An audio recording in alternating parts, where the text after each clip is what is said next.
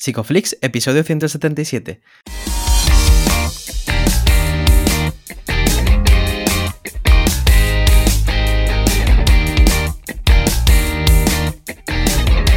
Bienvenidos a Psicoflix, un espacio de psicólogos para psicólogos, un podcast donde entre todos buscamos ser cada vez mejores profesionales de la psicología. Aquí hablamos de todas las estrategias, técnicas y noticias de la psicología contemporánea, pero siempre con la evidencia científica que nos gusta defender. Hoy estamos a 22 de septiembre y estamos emitiendo nuestro episodio número 177, en el que vamos a hablar de la ruptura y reparación de la alianza terapéutica desde ACT pero antes, recordaros que en psicoflix.com podéis registraros y acceder a todo el contenido exclusivo para suscriptores. Bueno, bienvenidos al podcast, muchas gracias por estar aquí. Yo soy Ye. ¿Qué tal estás, Darío? ¿Cómo andas? Hola, Ye. Muy bien, aquí eh, recién aterrizado, eh, literal y figuradamente, ¿no? Así que, bueno, contento también, ¿no? Porque ya entra el otoño y, no sé, me gusta por lo que sea, me gusta septiembre. También estamos teniendo un septiembre interesante en cuanto a los invitados e invitadas que están pasando por los webinars. Creo que tenemos esta semana que viene a Ricardo de Pascual, si no estoy yo muy equivocado. Y, bueno, hemos tenido también a, a Ernesto Castro, que ha hablado sobre filosofía y psicología. Muy guay, está haciendo un mes muy chulo en cuanto a las formaciones y también los episodios, porque hoy vamos a hablar de un tema súper interesante, muy familiar para nosotros y Además viene una invitada eh, con mucha experiencia para hacerlo. ¿Quién tenemos por aquí, Bueno, además coincide justamente que hoy es su cumpleaños, así que felicidades. Ah. tenemos por aquí felicidades. a Manuela O'Connell, psicóloga especializada en terapia de aceptación y compromiso y mindfulness, eh, peer review trainer de ACT por la CBS, docente en la Universidad de Favaloro, y en diversas instituciones del mundo, investigadora y autora y coautora de varios manuales, entre ellos Una vida valiosa y el Act Workbook for Anger. Bienvenida, Manuela. Bienvenida. Muchas gracias, justo qué casualidad que este episodio se va a emitir el día de mi cumpleaños, así que me da felicidad que así sea. Eh, nos da un espíritu de festejo y celebración. Gracias por invitarme que muchas gracias a ti por sacar eh, el huequito, que eso siempre se, bueno, se valora mucho, mucho, ¿no? Sobre todo en personas tan atareadas. Eh, Manuela, cuéntanos un poco cómo, cómo aterrizaste. Bueno, no, mejor, siempre lo pregunto. Eh, últimamente estoy cambiando un poco la pregunta. ¿Cómo es un día a día para ti normalmente? Un día laboral, vamos a decir, ¿no? Porque la parte personal, si quieres, también la cuentas. bueno, eh, muchas gracias. Bueno, un día laboral, vamos, los días son bastante distintos laborales, así que no, es que hay días típicos, pero, pero vamos a tomar un día como hoy. en general yo me despierto muy temprano a la mañana, em, tengo una práctica de meditación eh, sostenida, así que habitualmente a eso de las seis, seis y media de la mañana me levanto y es como un tiempo sagrado para mí, una hora, una hora y media ahí en la cual practico, medito, leo cosas que me inspiran, eh, que me ayudan a conectarme, a estar más cerquita de lo que realmente es valioso para mí. Me gusta leer muchos libros al mismo tiempo. Eh, y después de del tipo de jornada, en general veo consultantes eh, a lo largo del día y alguna clase seguramente hay, a menos que ese día sea un día en el que habitualmente tengo cursos y entonces por ahí puedo dar muchas horas de clase. Eh, así que, mm, nada, en general mi jornada es bastante extensa laboral, pero, pero bueno, es satisfactoria, en general la disfruto. Qué bueno. Qué, bien. Qué bueno. Además se nota por todo lo que escribes que hay mucha presencia en todo lo que haces. Y a mí me gustaría también preguntarte por esto, ¿no? Porque eh, ¿qué ha cambiado en ti como, como, terapeuta desde que empezaste a ejercer a, hoy en día, ¿no? De, en tu forma de ver la relación terapéutica y la presencia que tienes en el día a día. Mm, es una buena pregunta. Eh, me tomo unos minutos para, para pensarla. La verdad es que cuando empecé a trabajar como psicoterapeuta, mi primer modo de trabajo fue en un hospital público acá en Buenos Aires, Argentina, con lo cual el tipo de presencia terapéutica con la que, era posible en ese ámbito, en donde a veces atendíamos en los pasillos eh, a personas en 15 minutos y, era, era otro espacio, otra manera de trabajar, pero lo que siento que permanece desde esos primeros días de práctica es el entusiasmo eh, y un genuino compromiso, y voy a usar una palabra un poco trillada, y amor por conectar con ese ser humano que está delante mío sufriente. Eso está desde, desde ese comienzo y una gran avidez y hambre por conocer y curiosidad por conocer lo que, lo que es la experiencia humana en general. Eh, y siento que cada, cada, ser humano al que he tenido el honor de acompañar o de compartir el espacio terapéutico ha sido un gran maestro para mí de, eso, de, las sutilezas, de los claroscuros que implica la gran aventura de ser un, ser humano. Eh, sin embargo, lo que fue cambiando a lo largo de los años, por lo menos para mí, y acercándome a los modelos de terapia de tercera generación, fue que al principio esto estaba más ligado a un lugar intuitivo sin, sin sentir que tenía mucho andamiaje para, para esa exploración, iba más a tientas. Em, y, y, sobre todo al principio, y no sé si les habrá pasado a ustedes y a las personas de la audiencia, me era muy castigado en los ámbitos en los que estaba esta sensibilidad que sentía que tenía a la hora de trabajar, ¿no? Eh, recibí muchos mensajes en donde, bueno, te tiene que resbalar un poco más lo que pasa, eh, no podés estar tan sensible ahí trabajando con tus consultantes. Eso era el principio, los discursos que, que tenía alrededor, con lo cual sentía que estaba muy castigado esa presencia más humana, más inquieta, y que tenía que cumplir algún rol o alguna formalidad. Sí creo que algo cambió con, todos estos años fue que la sensibilidad y mi humanidad es bienvenida a la hora de trabajar, es útil eh, y puede, puede ser algo que realmente favorezca el crecimiento del ser humano que está delante mío en el vínculo terapéutico eso siento que cambió, de pasar a ser algo que había que ocultar y que era un problema, un error, a ser algo de lo cual podíamos sacar ventaja en el espacio terapéutico. Hmm, sí, yo, creo que coincidimos un poco en eso, ¿no? Estudiando eh, la carrera tal vez, no, en todos los docentes, por suerte, que vemos ese tipo de reglas que más parecen sacadas de un modelo biomédico eh, en cuanto a la figura del psicólogo, que por cierto también creo que está cambiando, ¿no? entre los médicos y demás, eh, que empiezan a trabajar desde esa parte más humana. Mm, precisamente sobre este tipo de vínculos que a priori a veces pueden ser fáciles, eh, no siempre lo es.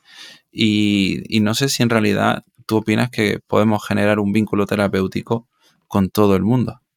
No, me gustan las reglas. No sé si se puede o no se puede hacer un vínculo terapéutico con todo el mundo. Em, así como, como respuesta general. Em, me parece que, es una buena pregunta, ¿no? que es como una buena pregunta. ¿Puedo en este momento, con lo que el consultante necesita, eh, hacer un vínculo terapéutico? Me parece que está bueno la pregunta como un catalizador.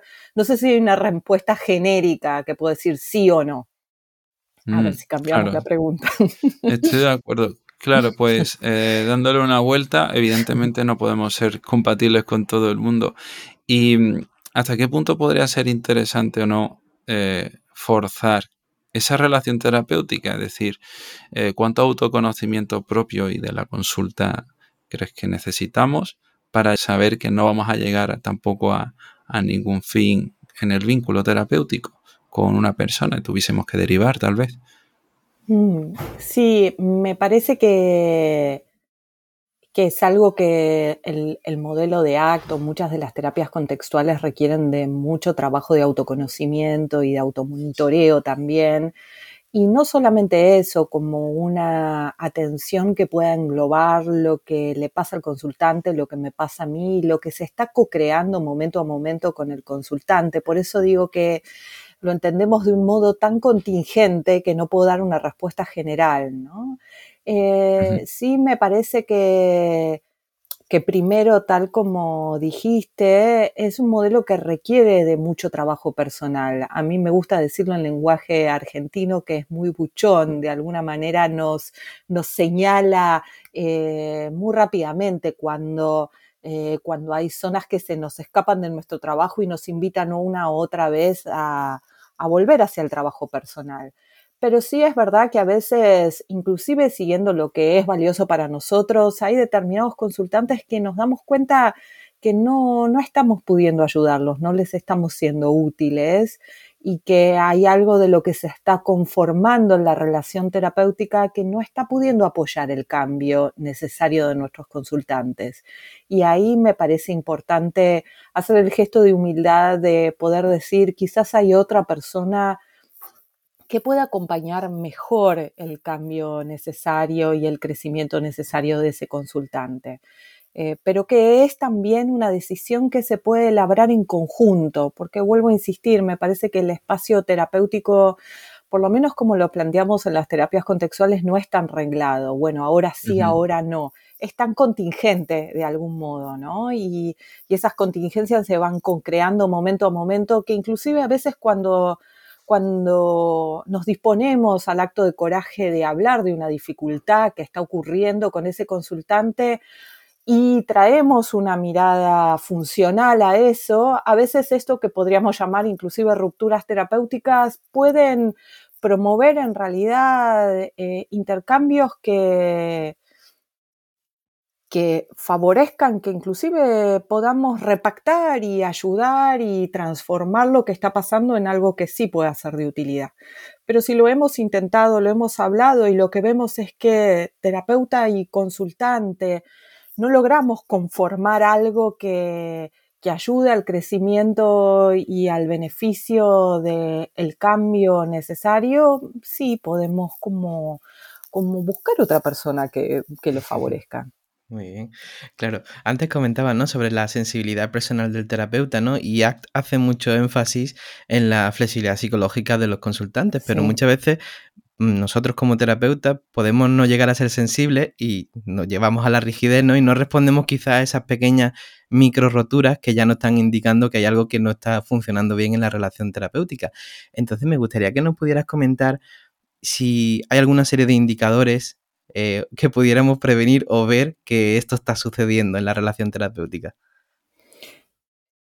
Bien, eh, está buenísimo esto que, estás preguntando porque me parece que muchas veces el proceso de ACT se, parece centrarse mucho en la flexibilidad psicológica de, del consultante y en los procesos intrapsíquicos de, que tengan que ver con o intrapersonales del consultante en relación a cómo se está vinculando con su experiencia, sin darnos cuenta que eh, también es importante a la hora de modelar lo que implica un tratamiento ACT, eh, que la relación terapéutica y el contexto de la relación está participando como algo que está moldeando también lo que está ocurriendo en la sesión y lo que está ocurriendo con el consultante. Eh, entonces, creo que una de, de las primeras cuestiones a tener en cuenta es mirar lo que está ocurriendo y no tener tanto la atención solo centrada en el consultante, sino en el consultante, lo que me está sucediendo a mí y en lo que está pasando eh, en la relación. Em, y me parece que voy a hablar de un indicador más global, ¿no? Creo que las micro rupturas tienen que ver cuando nos damos cuenta o registramos que no estamos como trabajando en equipo con el consultante. Y eso puede tomar muchas formas. Eh, la topografía de eso puede ser muy variable, con lo cual es bastante difícil eh, entenderlo como, como, bueno, si pasa este indicador, entonces es un indicador de una micro ruptura en particular. Creo que ese es uno de los grandes desafíos que nos plantea ACT, a diferencia de otros modelos terapéuticos en relación a la alianza y las rupturas, porque en otros modelos un indicador claro es cuando hay agendas diferentes, pero por ejemplo en el modelo de ACT hay agendas diferentes. Eh, claramente, por ejemplo, en el proceso de desesperanza creativa, el consultante está interesado en, de algún modo, controlar eh, sus eventos privados o el malestar o lo que le está ocurriendo de algún modo, tratando de disminuir su frecuencia o intensidad. Y nosotros tenemos otra agenda ahí. Sin embargo, eso no necesariamente en ACT puede llevar a una ruptura, aunque vemos que a veces en los procesos de desesperanza creativa los pacientes se enojan un poco con, los terapeutas o están más confundidos eh, o pueden haber todos otros, eh, algunos que para otros modelos son indicadores de microruptura. El tema es cuánto seguimos, que, aunque haya algún grado de podríamos decir, conflicto o malestar interpersonal, cuánto igual hay una sensación y un registro entre el consultante y el terapeuta de que estamos trabajando en equipo. Si yo tuviese que apuntar a un indicador, apuntaría a eso, a que los terapeutas estemos preguntándonos, ¿estoy trabajando solo? ¿Estoy yo empujando? ¿Estoy tironeando y no hay nadie del otro lado? ¿Estoy dominando la sesión? ¿Estoy queriendo llevar al consultante a algún lugar en particular o realmente estamos caminando juntos con lo que está pasando, aunque lo que esté pasando incluya malestar interpersonal? Hmm, claro que esto es muy interesante, incluso podríamos hablar de que ciertas personas se quedan atentos o siguen repitiendo en consulta porque te sigan teniendo la idea de que el problema se solucione y que en algún momento el psicólogo o la psicóloga saque la varita y haga algo, ¿no? Exactamente. En, esa situación, ¿no? Pero la relación, la relación terapéutica va manteniendo un poco todo ese tipo de, conversaciones y, permite, ¿no? Mayor flexibilidad. Pero ¿qué va antes? ¿En qué momento empezar a trabajar, por ejemplo, con esta desesperanza creativa? Eh, cuando, ¿Cuándo podríamos ver que la relación terapéutica, por ejemplo, puede estar ya más o menos forjada y pudiésemos plantear todo este tipo de, bueno, de principios diferentes, ¿no? Porque al final es como hablar en idiomas diferentes. Mm, sí, es una buena pregunta y en general muchos de mis alumnos me preguntan, ¿uno hace desesperanza creativa desde el principio? ¿Tengo que esperar a que ya haya un vínculo terapéutico? Mm. Voy a contestar en mi experiencia de nuevo, no por reglas, eh, cómo hay que hacer las cosas o cómo no hay que hacerlas. Eh, yo la verdad que me he ido acostumbrando a trabajar con eh, aunque más no sea destellos de desesperanza creativa, inclusive desde la primera entrevista. Volvemos a esto, se requiere un terapeuta muy sensible a las contingencias que vaya de alguna manera trayendo una agenda diferente, es decir, desafiando un poco la agenda del consultante y al mismo tiempo sosteniendo y transmitiendo que el consultante está completo y es capaz eh, de generar cambios significativos, ¿sí? Entonces, me parece que adentro de esa dialéctica, si esa dialéctica está aceitada en el terapeuta, puede, puede hacerse procesos tan difíciles como desesperanza creativa desde el principio, teniendo en cuenta esto, ¿no? que necesitamos trabajar en esa dialéctica. Puedo de algún modo eh, sacudir o, de algún modo mostrar consecuencias eh, de costo o que no funcionan de algunas estrategias que, están que está haciendo el consultante, si al mismo tiempo sostengo esta presencia que transmite que el consultante es capaz y está completo, está entero, no le falta nada, no está roto ni defectuoso por hacer estrategias que no, eh, que no funcionan. Y creo que esta es una de las dificultades por las cuales muchos terapeutas le tienen miedo, por ejemplo, al proceso de desesperanza creativa y hablan de que tiene que haber un, tipo de relación en particular y es porque se animan bastante poco al trabajo de eh, sacudir o em, confrontar un poco la agenda de los consultantes.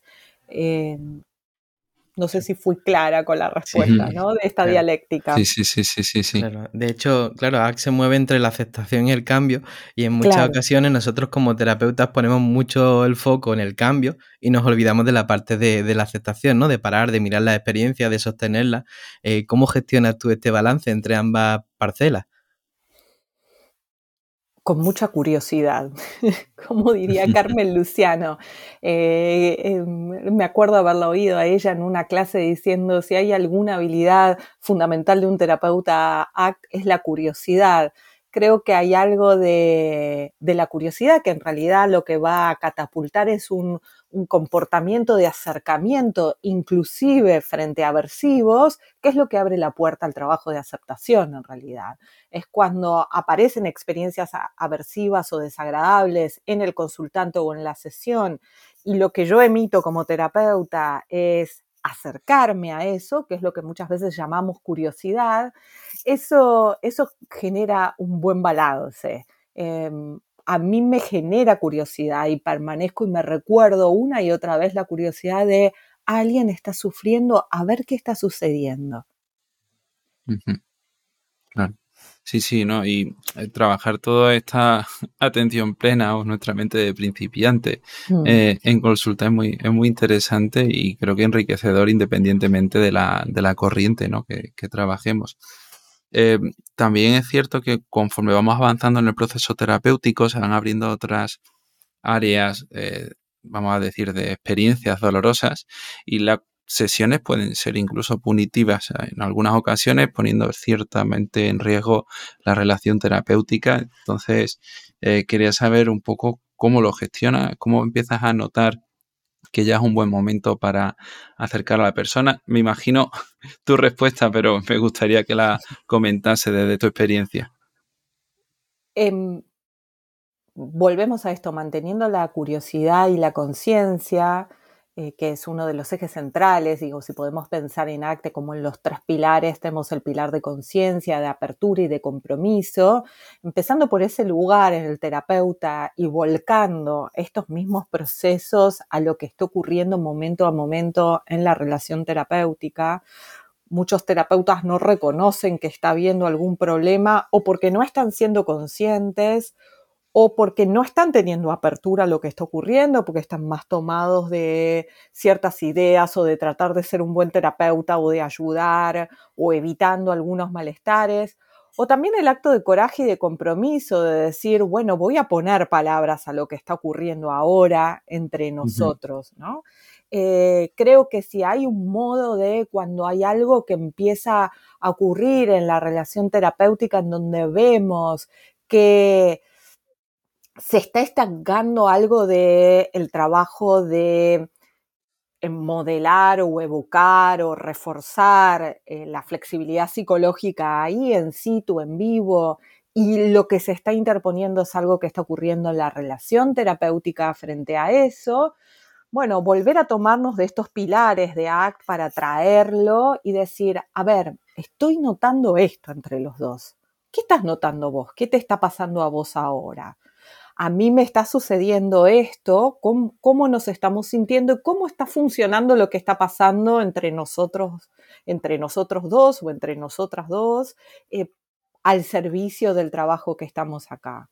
¿no? ¿A qué nos tendríamos que abrir? ¿Hay algo que, que, me querés decir que no te estás animando a decirme? ¿Hay algo que yo podría decirte que estarías dispuesto a escuchar, que siento que se está interponiendo o está bloqueando o está tentando con el tratamiento? ¿Cómo podemos mantener juntos, juntas, este compromiso a hacer, eh, a fomentar una vida que tenga sentido para el consultante. ¿no? Creo que los tres pilares y traer esto como modo de trabajo, inclusive en momentos de tensión o de ruptura, es una manera de que algo, em, que algo no, no, se rompa y, sea de nuevo una instancia de aprendizaje.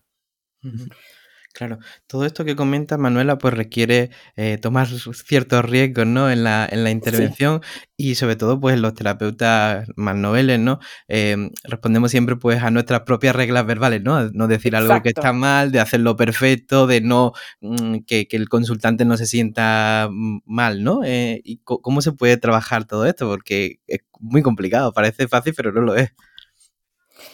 Bueno, de nuevo, eh, voy a contestar eh, desde mi experiencia personal, ¿no?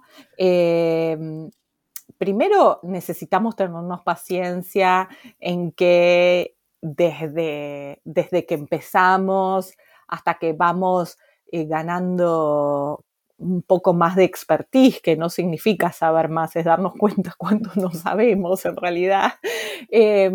En realidad, como dice em, una de mis ídolas en el mundo de ACT y mi querida supervisora, la doctora Robin Walser, dice, there's no arrival, no hay un punto de llegada. Entonces, hay un lugar para trabajar personalmente en el modelo de ACT en nosotros.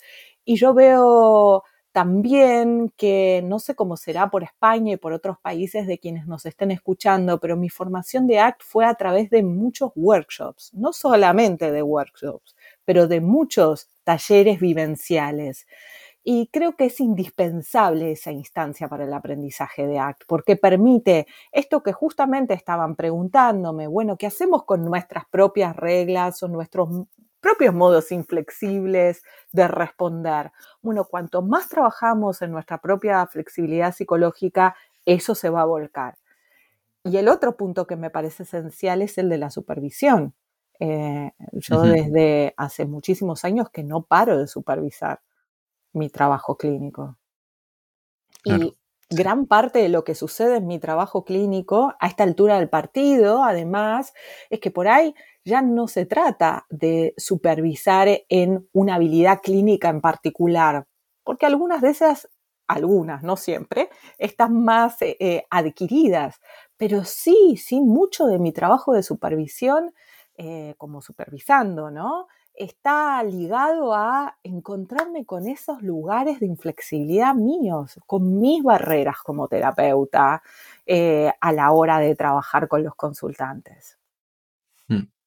Sí, sí, sí, desde luego. Y aún así nada de esto puede acabar eh, librando de, ciertas rupturas ¿no? terapéuticas.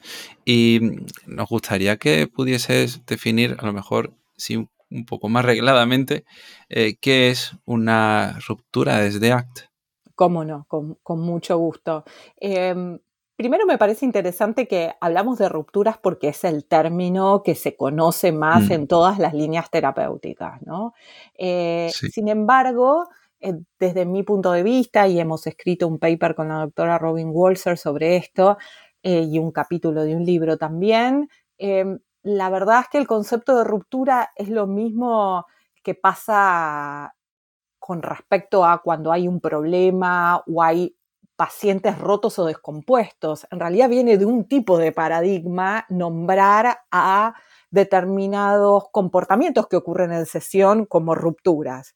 Y ya, ya está matizado de, una, de algo que hay que, un problema que hay que resolver y catapulta mm. todo otra forma de pensar, algo roto que hay que arreglar o algo que hay que corregir. Bueno, nosotros en ACT no partimos de esa perspectiva cuando partimos del contextualismo funcional. Entonces, eh, con la doctora Robin Wilson nos gusta llamar en vez de ruptura enredos, eh, como, como una manera de nombrar algo en donde si uno piensa en la imagen típica de la, de la, relación terapéutica de ACT, que son dos hexaflex con todos los hilos cruzados, bueno, es cuando eso se enreda, digo, en vez de estar fluyendo uno y el otro, eh, empieza a haber un enredo. Y si usamos esta metáfora del enredo en vez de una ruptura que precipita toda otra, otra cuestión, nos acercamos un poco más a, la definición que podríamos pensar más en términos de ACT, del concepto de ruptura. Eh, entonces, lo que pensamos desde ACT eh, en lo que podríamos llamar un enredo implica cuando el terapeuta y el consultante están juntos co-creando comportamientos inflexibles psicológicamente que de algún modo no sostienen eh, el cambio hacia la flexibilidad psicológica de los consultantes. ¿sí? Que hay ahí una co-creación en el repertorio interpersonal que podríamos mirarlo desde la perspectiva del Exaflex, en donde vemos que aparecen o fusiones o evitaciones o algunos yo conceptos en pacientes terapeutas, falta de contacto con el momento presente, no registro de lo que era valioso para lo cual estábamos trabajando o falta de acciones comprometidas, las vemos ocurriendo en los repertorios interpersonales en la relación. Entonces, lo que vemos es que los enredos, tanto como la alianza, tienen que ver con un proceso de influencia mutua eh, y de, favorecimiento de la inflexibilidad psicológica. Claro, me gusta mucho lo que estás comentando, porque al final esto eh, supone una forma nueva de, repensar ¿no? la relación terapéutica y, la, y, este enredo, pues desde un punto de vista funcional que hace que sea una oportunidad para generar un rapport más fuerte. Exactamente. Exactamente. Sino muchas veces la relación terapéutica de ruptura está pensado como algo que se rompió y hay que repararlo y hay algo eh, en donde se lo mira más topográficamente que funcionalmente. Entonces, Inclusive a veces la forma que puede tomar una ruptura es la complacencia. Entonces, si miramos de afuera, nos estamos mirando, paciente y terapeuta, nos estamos tratando bárbaro, no parece que hay un conflicto, nos estamos llevando genial, pero en realidad ese tipo de relación en ese momento está enredada en términos funcionales de ACT, porque no está favoreciendo la flexibilidad psicológica. Hay a veces que yo le digo a supervisandos míos, empieza a ver como un acuerdo tácito, dale que evitamos los dos, paciente y terapeuta, ¿no? Eh, paciente y terapeuta estamos los dos en una agenda cómplice, y dale que no nos metemos con lo que realmente está pasando. Y entonces uno de afuera ve dos personas que se están llevando bárbaro. Eh, pero en términos de funcionales y de lo que nos interesa en ACT, hay un enredo ahí. Oye, qué, interesante, ¿no? Porque es que el análisis funcional a veces lo, dejamos a un lado cuando eh, nuestras reglas sobre lo que es una buena relación o no están sobre la mesa. Y precisamente sobre estas reglas quería preguntarte cómo distanciarnos de fusionarnos de, este tipo de pensamientos a veces cuando precisamente puedes sentir que esto va bien o va mal y, está muy mm, desconectado del objetivo terapéutico. Mm, y por lo pronto volver al análisis funcional, tal como has, dicho sabiamente, ¿no? Esta relación que estamos co-creando en este momento, ¿qué efecto está teniendo eh, sobre el comportamiento del consultante? ¿Qué conducta se está favoreciendo y qué conducta se está desfavoreciendo?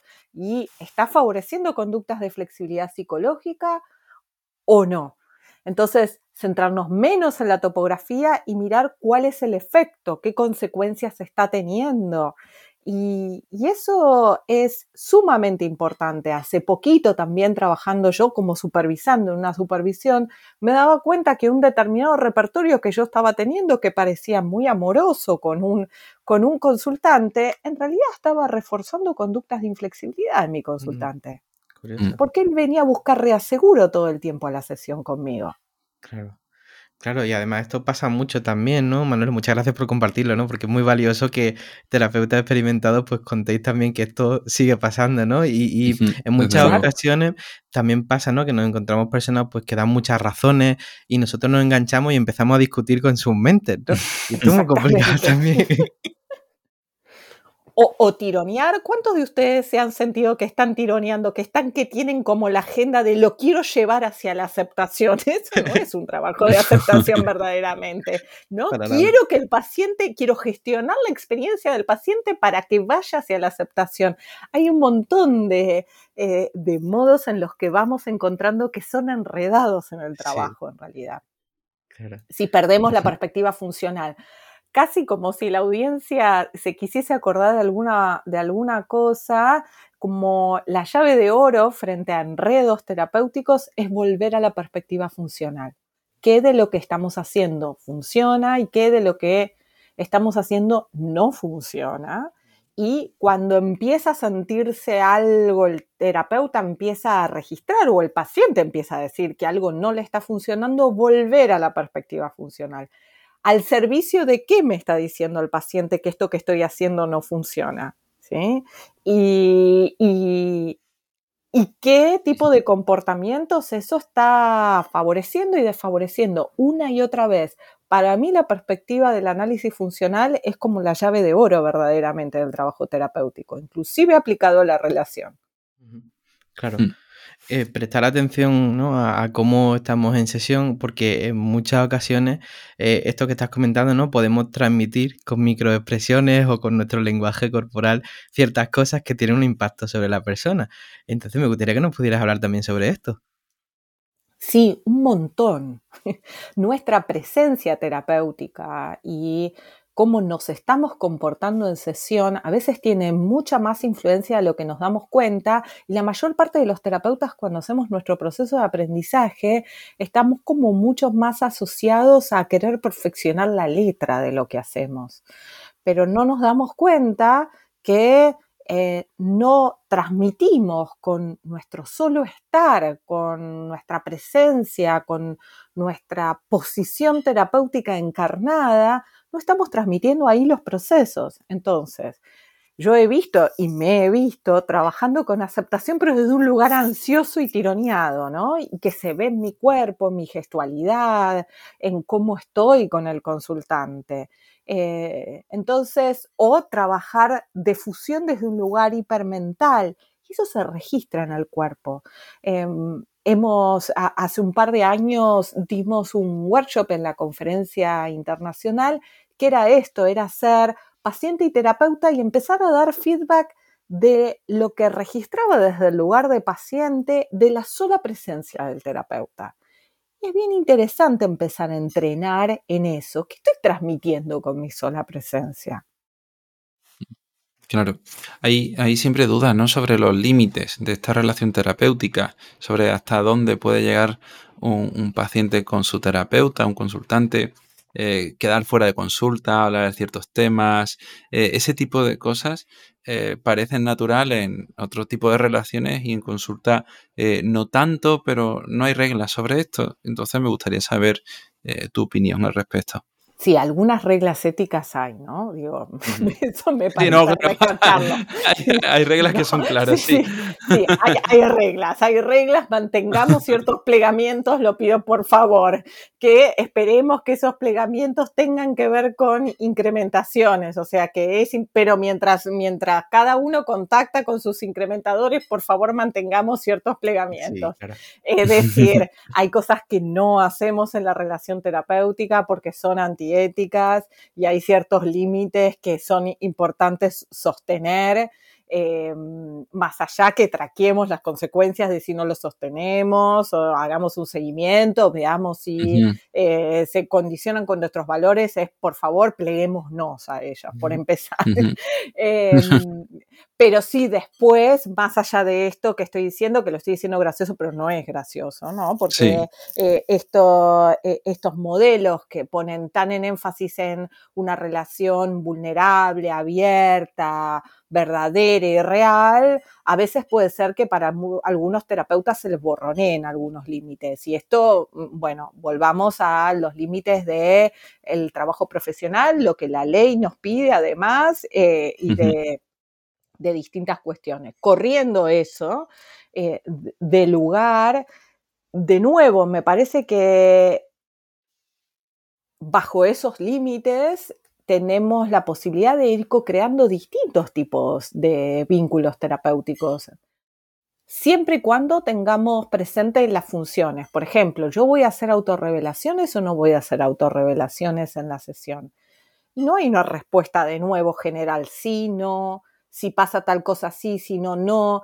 Es al servicio de qué voy a hacer una autorrevelación y mirar también no solamente mi intención, sino estar muy cerquita de estar leyendo el impacto. Esta es otra cosa también que lo he visto en mí, pero lo veo en un montón de formaciones. Los terapeutas más centrados en la intención y menos centrados en el impacto que tienen. Es decir, yo hago una intervención, pero necesito leer las consecuencias porque el impacto que tienen no siempre es el mismo que la intención que yo tenía al hacer la intervención. Entonces, si voy a hacer una autorrevelación, al servicio de qué la voy a hacer, eso me va a dar idea de cuál es mi función hipotetizada, pero después tengo que leer también el impacto, cómo cae sobre el consultante. E inclusive preguntar el impacto también. Claro. Claro, aquí viene a dedo, ¿no? El tema de la variabilidad individual de, cada consultante, ¿no? Y en muchas ocasiones, pues cuando uno empieza a hacer terapia, em, cree que puede aplicar la misma receta para todo y no es así, ¿no? Entonces me gustaría también que nos hables de cómo, eh, que tengo mucha curiosidad, ¿no? Por saber cómo es para ti el hecho de enriquecer tu repertorio, pues para poder hacer metáforas o ejercicios adaptados a cada persona. Sí, lo primero que hacemos con los ejercicios y las metáforas, a esta altura yo al principio usaba mucho más las metáforas típicas de Acti de los libros. En la medida en que, he ido avanzando, no sé si la palabra es avanzar, en la medida en que he ido caminando más, porque no sé si avanzo, retrocedo o voy para los costados, en la medida en que he ido explorando más el territorio de Act, Em, lo, que, lo que mm, he podido observar que las conversaciones con mis consultantes son más parecidas a conversaciones eh, normales, como las que tendríamos con alguien fuera de la sesión, que las metáforas tienen más que ver o los ejercicios están más cerquita de la experiencia de lo que trae el paciente, inclusive eh, como si fuese el primer paso cerca de lo que está trayendo el paciente en vez de una imposición, bueno, ahora vamos a hacer esto. Y todo lo que pueda eh, tener que ver con metáforas que ya traigan los pacientes, que la podemos desarrollar y utilizar al servicio de eh, generar aprendizajes de repertorios nuevos y variar, también podemos tomar esas metáforas que traen los pacientes o metaforizar lo que traen los pacientes inclusive y traernos otras metáforas a ver si se acercan. Y esa, esa misma metaforización puede eventualmente transformarse en un ejercicio experiencial, pero cada vez me resulta menos necesaria, aunque yo trabajo mucho con el cuerpo como modo de generar ejercicios experienciales, vemos que eso lo hago muy fluido con lo que está ocurriendo en la sesión. Esto también es otra cosa que me ocurrió a lo largo de mi aprendizaje de acta. Al principio yo entendía que lo experiencial era hacer ejercicios experienciales. Eh, a la medida en que he ido eh, recorriendo y perdiéndome en el camino de ACT, eh, lo que me fui dando cuenta es que lo experiencial tiene que ver con lo evocador del trabajo en sesión eh, más que el ejercicio. Hay veces que usamos ejercicios experienciales que no evocan nada, entonces no, no cumplen la función de ser experienciales y hay modos de hablar en sesión que son súper evocadores, o sea, que son muy experienciales, que la persona siente que en ese diálogo como dicen los consultantes, es toda una experiencia, no es eh, solamente estamos hablando y nada más, está pasando de todo, hay, hay muchas funciones levantadas. Entonces, cada vez más tiendo a usar las metáforas de los consultantes, en todo caso abrir eso, transformarlo en lo más evocativo que pueda ser en sesión. Claro, desde luego. Lo que ocurre es que cuando empezamos a formarnos en ACT, eh, yo creo que todos vivimos un poco el mismo protocolo, ¿no? Leemos los mismos autores, los mismos textos. Al final salimos con nuestras propias reglas, ¿no? Volvemos a, estar al servicio de esas reglas y poco a poco nos hacemos más flexibles. Ahora mismo hay mucha gente que estará empezando a formarse en ACT y a interesarse por la relación terapéutica. Eh, ¿Cómo invitarías a la gente, aparte de, estar en el día a día, en workshop, en supervisiones, eh, qué crees que haría falta más para mejorar el vínculo terapéutico en consulta? En cuanto a la formación me refiero, sí. Sí, creo que mm, uno de los primeros lugares es tomar más conciencia del impacto que tenemos sobre otros seres humanos en general, que, cómo es nuestro repertorio interpersonal muchas veces los terapeutas trabajamos con el repertorio específico de ACT y no sé si tomamos tanta conciencia de nuestro repertorio interpersonal en general. Eh, trabajar mucho más sobre nuestro propio repertorio interpersonal, cuáles son nuestras áreas de dificultad en relación a los repertorios interpersonales. Por ejemplo, a mí me ha pasado mucho respecto a mi repertorio interpersonal que me cuesta un montón estar adelante de alguien que se enoja. Eh, y que manifiesta su enojo y me he puesto a trabajar específicamente con ese aspecto de dificultad, por lo pronto prestarle atención al repertorio interpersonal, no hacer solo foco en los procesos de ACT, en las intervenciones de ACT, también eh, poner mucho énfasis ahí. Me está encantando el episodio, Manuela. Estamos llegando casi al término final, pero sé que eh, sobre todo este tema eh, tenéis ahora un curso, ¿no? Con la doctora Robin Walsh. Ah, sí. Y me gustaría que nos pudieras hablar sobre ello también. Sí, bueno, en, a partir de octubre, dentro de Praxis, estaremos dando con la doctora Robin Walser cuatro martes eh, sobre la relación terapéutica, en donde de algún modo trabajaremos experiencialmente con esto que me han escuchado hablar mm, al principio un poco con eh, tomar registro de cuál es la postura del terapeuta ACT encarnado y empezar a moldear un poco eso, trabajar sobre la relación terapéutica y qué nos puede ayudar a, eh, eh, aprender a generar relaciones terapéuticas significativas y nutricias para la promoción de la flexibilidad psicológica en nuestros consultantes. Y luego vamos a trabajar con alianzas y rupturas, cómo generar buenas alianzas y cómo, eh, y cómo reconocer enredos y trabajar con los enredos. Qué bueno, qué bueno. Dejaremos un enlace en la web para que la gente pueda apuntarse. Y mm, quiero decir algo importante para la comunidad latina, va a contar con traducción simultánea al español. Estupendísimo, pues, ah, mejor que mejor, ¿no? Vaya regalazo. Em, quería también preguntarte, ¿no? Ya que estamos eh, poniendo enlaces, ¿no? Sobre el tema, ¿dónde te pueden localizar a ti, Manuela, si te quieren consultar algo sobre el tema? Bien, me pueden localizar en redes, es lo más fácil porque el mail tiendo a, tener varias, bastantes dificultades en contestarlo. En general estoy en, Instagram como Manu O'Connell y en Facebook como Manuela O'Connell. Em, como yo soy de una generación grande, mucho más grande que ustedes, no tengo otras redes, estas redes modernas que tiene la gente joven. Eh, tengo las redes de la gente vieja, en los que seguimos usando Facebook, pero bueno. Así que me pueden contactar por esas dos redes, por lo menos por ahora, hasta que a lo mejor en algún momento me, ponga tono de las nuevas generaciones. ¿Algún TikTok? Por el momento no. Pero nunca se sabe, claro, qué sé yo. Lo mismo lo piden después de, de este episodio. si ustedes me enseñan, con mucho gusto. Bueno, lo, importante es que la gente se vincule contigo y nosotros estamos muy contentos de que haya estado hoy por aquí y te damos muchas las gracias por estar aquí. No, para mí un placer estar acá. Para mí un placer estar acá. Eh, tengo un enorme compromiso en la diseminación del modelo de ACT y de las terapias contextuales en la comunidad, sobre todo hispanoparlante.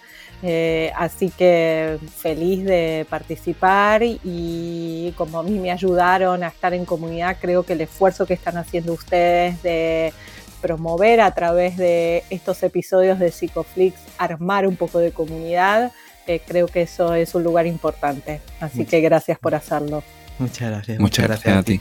Y bueno, muchas gracias a todas las personas que estáis aquí escuchando el podcast. Si os ha gustado, recordaros suscribiros al podcast y también a los webinars semanales que tratamos muchos de los temas que hemos hablado en los podcasts. Eh, nada, yo no me enrollo mucho más. Nosotros nos vemos el próximo jueves a las 8 de la tarde con un nuevo episodio aquí en psicoflix.com, en Spotify, en iBox y en iTunes. Hasta luego. Hasta luego.